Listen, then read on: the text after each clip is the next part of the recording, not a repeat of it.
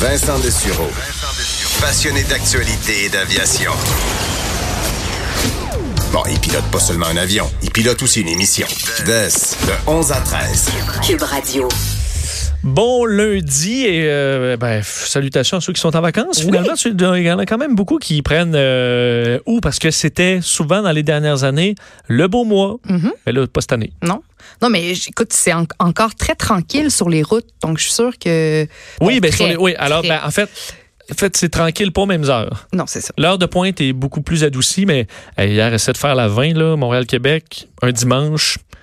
C'est pas le fun. Là. Le pont-tunnel, euh, partir de Longueuil pour venir dans Hochelaga, là, je dis, voyons, un dimanche, il est presque 7 heures le soir, puis ça, ça y va pas du tout. Là. Non, il faut, faut euh, vraiment être euh, patient. D'ailleurs, j'ai vu, j'ai des amis qui étaient, qui essayaient d'aller dans le coin de Charlevoix, le coin de la Malbaie dans les derniers jours. où Il y a eu un, un incident. Puis je veux pas la 138 là, c'est pas large. Il y a c'est sans issue. Ça leur a pris, je pense, trois heures faire Québec la Malbaie, alors que normalement c'est une heure et quart. L'enfer pour certains. Alors c'est dommage que quand t'es en vacances, tu veux en profiter Mm. de chaque heure, puis il fait beau, puis t'es pogné dans le trafic des heures de temps.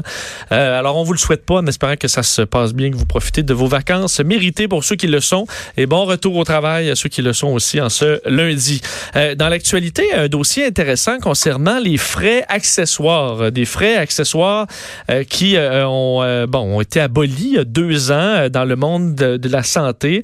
Et on apprend aujourd'hui dans un article d'Éric Yvan Lemay que certaines cliniques continuent de facturer, entre autres, des analyses à 200 dollars euh, qui sont jugées illégales par la Régie de l'assurance maladie du Québec. Euh, dans Samir, entre autres, on parle du Centre de fertilité de Montréal qui demande 200 dollars chaque fois qu'un patient doit subir un spermogramme, donc pour vérifier la, qualité du sperme, la, la mobilité des spermatozoïdes euh, qui peuvent causer de l'infertilité. Alors ça, euh, ça devrait être payé par... euh, enfin, on ne devrait pas donner ces frais-là aux clients. On le fait pourtant. Et bon, il y a des opinions parce que est-ce que euh, ces, ces, ces entreprises-là, privées, peuvent survivre s'ils ne peuvent pas facturer les, les clients? Ben, c'est une situation qui est, qui est particulière. Pour comprendre un peu euh, ce qu'il en est, on rejoint tout de suite le président du Conseil pour la protection des malades, Paul Brunet, euh, qui est en ligne. Monsieur Brunet, bonjour. Bonjour. Euh, bon, ça fait deux ans que ces frais accessoires sont, sont abolis. Est-ce que des cas de cliniques délinquantes, c'est c'est régulier ou au contraire, on est dans l'exception? Écoutez, on, on a évidemment de la difficulté à détecter là où il pourrait y avoir délinquance. On comprend que la RAMQ fait un meilleur travail qu'elle ne l'a jamais fait. Il y a un recours collectif relatif aux frais accessoires, mais rappelons-nous, même si en 2013, unanimement, l'Assemblée nationale avait conclu qu'il fallait les abolir complètement, c'est pas ce que l'ancien ministre de la Santé a fait. Il les a encadrés. Si vous allez sur le site Internet de la RAMQ, il y a probablement autant d'affaires qui sont encore couvertes qu'il y en a qui ne le sont plus. Alors que, pourtant, sinon dans la lettre, au moins dans l'esprit de la loi, on devrait recevoir des soins jusqu'à temps qu'on recouvre la santé et tous ces soins et leurs accessoires devraient être payés. Ça, c'est notre revendication, mais c'est pas ça que la loi dit, malheureusement. Qu'est- Qu'est-ce que, comment vous pouvez nous l'expliquer? euh, la, loi, ce que je comprends, c'est lorsque on fait un test, mais qui va pas nécessairement aller à un médecin, ça, on peut nous le facturer, mais dès que ça passe par un médecin qui en fait l'analyse pour notre santé, là, on doit pas être facturé. Est-ce que je comprends à peu près ce Ben, qu'il en est? Vous avez peut-être un morceau de la réponse, mais je suis pas assez compétent pour vous dire, à partir de ce qui est écrit comme étant couvert ou pas couvert, qu'on puisse faire de tels liens. C'est un peu... euh, il faut- vraiment lire le texte et voir les choses qui sont euh, couvertes et les choses qui ne le sont pas.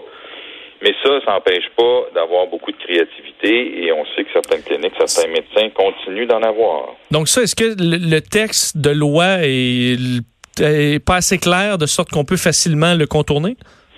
Ben, Écoutez, depuis que la loi sur l'assurance hospitalisation puis la loi sur la santé et les services sociaux ont été adoptées il y a fort longtemps, on s'est mis à arracher des morceaux complets, euh, partiels de ce qui était couvert. hein. Avant, on entrait à l'hôpital, on était soigné, puis s'il fallait avoir des, traitements ou des fournitures, des injections, c'était tout compris. Et là, on a commencé à vouloir réduire. On n'a pas réduit nos impôts, par contre. Non. Mais on a commencé à réduire les affaires qui étaient couvertes et des choses qui ne le sont pas. Et nous, on continue, on continue de croire que c'est injuste. D'abord parce qu'on paye deux fois avec nos impôts, puis ensuite parce qu'on se les fait facturer. Mais il y a pire. Les patients n'osent pas se plaindre quand on leur demande, que la grande majorité d'entre eux, parce qu'ils veulent pas perdre le, peu d'accès qu'ils ont avec le médecin. Les, les taux d'occupation des urgences ces jours-ci le démontrent de manière assez criante. Alors qu'il n'y a jamais eu autant de monde enregistré auprès d'un médecin de famille, il n'y a jamais eu autant de monde à l'urgence. Cherchez l'erreur. Euh, dans le cas euh, qui nous occupe dans, dans l'article, on parle de ces, euh, ces tests reliés à l'infertilité. Évidemment, là, on, on, peut débattre. Est-ce que c'est vraiment relié? Est-ce que c'est un problème? Est-ce que l'État doit payer pour des cas comme ça? Parce que l'infertilité, bon, c'est de pas pouvoir donner naissance à un autre enfant, mais physiquement, c'est peut-être des gens pour qui leur infertilité met pas en danger leur vie. Est-ce que ces cliniques-là qui leur survie est compromise si elles ne peuvent pas faire payer les patients? un peu ce que certains disent. Ah ouais. Non, je comprends votre point, puis c'est un débat un peu plus philosophique, hein? Est-ce que le suivi euh, pour l'infertilité ou une fertilité quelconque devrait être couverte? Cela a fait des débats là, avec des gens très populaires, très connus déjà. Moi, je veux pas entrer là-dedans. Je veux dire que de manière générale, quand on entre dans une consultation, une relation professionnelle avec un médecin, on devrait convenir, à moins que ce soit des affaires comme, par exemple, l'esthétique, on devrait convenir que, en général, ça devrait être couvert. Il y a tellement d'exemples où euh, on est obligé de payer que finalement, euh, si ça continue comme ça, et j'espère que ça va arrêter, il n'y aura plus grand-chose de couvert à part les soins eux-mêmes. Et rappelons-nous, là, quand vous, vous êtes pris du cœur puis vous, vous subissez une intervention, c'est couvert. Mais si par malheur vous faites de la tension artérielle puis vous devez prendre des médicaments, mais c'est pas entièrement couvert, vous le savez, vous devez co-payer vos mhm. médicaments. Fait qu'on est loin de l'objectif, de l'idéal qui était euh, poursuivi dans la loi dans les années 70. On s'est fait arracher bien des morceaux sur la couverture. Euh, est-ce qu'il y a un moyen de régler ça euh, facilement? Est-ce qu'il y a une écoute au niveau du, du, ah. gouvernement pour resserrer un peu la vis? Écoutez, on n'a on a jamais eu beaucoup d'écoute sous l'ancien gouvernement. M. Barrette avait ses idées bien arrêtées. Mais ça faisait quelques années déjà qu'on se faisait arracher des morceaux. Je ne suis pas au courant que la CAC va faire bien bien mieux. Ben le style, on va continuer à dire que dans une société comme la nôtre, surtout si tu as eu assez d'argent pour donner 8 milliards aux médecins il y a quelque temps, tu devrais avoir assez d'argent pour couvrir plus de frais accessoires que tu ne le fais présentement. Mais vous avez quand même une ministre, disons, style très, très différent de Gaétan Barrette. Oui, tout à fait. Mme McCann est beaucoup plus à l'écoute. Elle prétend pas qu'elle connaît tout et qu'elle va tout régler mais elle écoute, puis elle veut réparer des affaires qu'on a brisées dans le passé. Mais est-ce que la CAQ va ouvrir la liste des soins ou des, frais accessoires euh, couverts ou non couverts? Probablement que le recours collectif qui est en cours, si un jour il est entendu, va éclaircir beaucoup la situation sur qu'est-ce que la loi voulait dire à l'époque, puis qu'est-ce là où on est rendu aujourd'hui, puis à quoi tout cela rime, et à quoi les citoyens, les patients devraient-ils avoir droit pendant que vous êtes là, M. Brunet, euh, parce qu'il y a plusieurs, quand même, j'ai l'impression, plusieurs dossiers sur votre, sur votre table en même temps. Euh, votre, votre, dossier numéro un euh, pour la protection des, des malades, c'est lequel au quotidien? Est-ce que c'est les délais d'attente? Est-ce que c'est les erreurs médicales? Qu'est-ce qu'on, qui, qui est votre problème numéro un, selon vous? L'accès à un médecin quand on a besoin. C'est encore ça. Ça fait dix ans qu'on le réclame. Ça fait dix ans qu'il y a plusieurs gars qui se sont succédés à la tête du ministère qui ont dit qu'ils étaient pour régler ça. C'est pas encore fait. Les urgences n'ont jamais été aussi débordées. On nous dit, oui, mais c'est l'été, il faut que tu donnes une chance aux gens d'aller prendre des vacances. Pendant ce temps-là, le président de l'Association des chirurgiens euh, cardiaques nous dit qu'il a perdu 12 patients sur la liste d'attente. Fait qu'on va continuer à aller en vacances, puis on va continuer à perdre du monde. Je suis pas sûr qu'on est vraiment proche de nos obligations, tant comme médecin que comme système de santé. On a d'ouvrages à faire. Alors ça, c'est notre première. La deuxième, c'est une loi sur les soins de santé, euh, les soins euh, de, de, les soins de longue durée en CHSLD. On a vraiment d'ouvrages à faire là-dessus. Je sais que Mme Blais s'y penche présentement. Ça prend une loi sur les soins minimums que tu devrais retrouver en CHSLD, ce qui n'existe pas présentement. Bon, avez-vous quand même espoir que... Parce qu'on a eu souvent espoir. Moi, je me souviens même à une certaine époque de la méthode Toyota. J'avais eu euh, euh, le, nouveau, nouveau ministre en entrevue. Puis à la fin de l'entrevue, j'ai dit, là, foncez. J'ai dit, il me semble c'est rempli d'espoir. Puis j'y ai cru. Puis euh, on a cru comme ça en certains virages qui finalement se sont aplatis assez vite.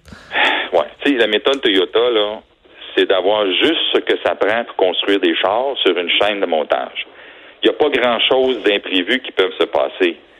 Alors, on a importé cette, cette méthode-là dans nos soins de santé à l'urgence, de sorte que, statistiquement, s'il n'y a pas plus de cas graves entre telle heure et telle heure, vous n'aurez jamais plus de médecins. Fait que ce qui arrive, c'est que dès qu'il y a un, un, embourbement, ben là, la méthode Toyota ne marche plus. Parce que c'est pas une chaîne de montage, c'est du monde, du vrai monde qui se fait mal, qui, à qui arrive une maladie, une, une situation grave.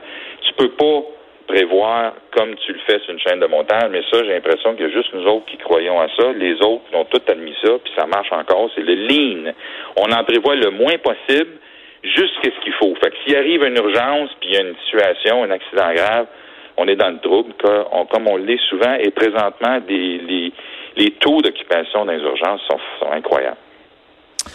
On va suivre, euh, évidemment, continuer de suivre ça, malheureusement, souvent avec un petit peu de, petit peu de cynisme, en espérant que les choses s'améliorent tout de même. Euh, Paul Brunet, président du Conseil pour la protection des malades, merci. Merci à vous. Au revoir. Euh, donc, une situation euh, effectivement encore complexe. Les frais accessoires qui ont été abolis, mais on dit, euh, le, le, le, ce qui est dit, là, je vais vous citer selon la Régie d'assurance maladie du Québec, euh, à la question est-ce que c'est permis de refiler la facture au patient?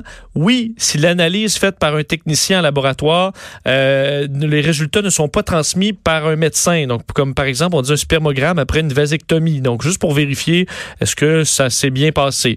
non, lorsque le spermogramme est fait pour établir un diagnostic par un médecin, donc pour déterminer s'il y a infertilité ou pas. Alors, dans certains cas, on semble que le texte soit pas nécessairement super clair, ce qui amène des interprétations. Et dans ce cas-là, il y a des gens qui doivent payer certains montants. On dit, euh, pour des spermogrammes, là, ça va entre 190 et 280 dollars. Donc, pour certains, ça représente quand même une facture euh, assez importante, surtout qu'on est loin d'être les seuls frais que ça implique à avoir euh, euh besoin de régler des problèmes d'infertilité. On va s'arrêter quelques instants. On revient.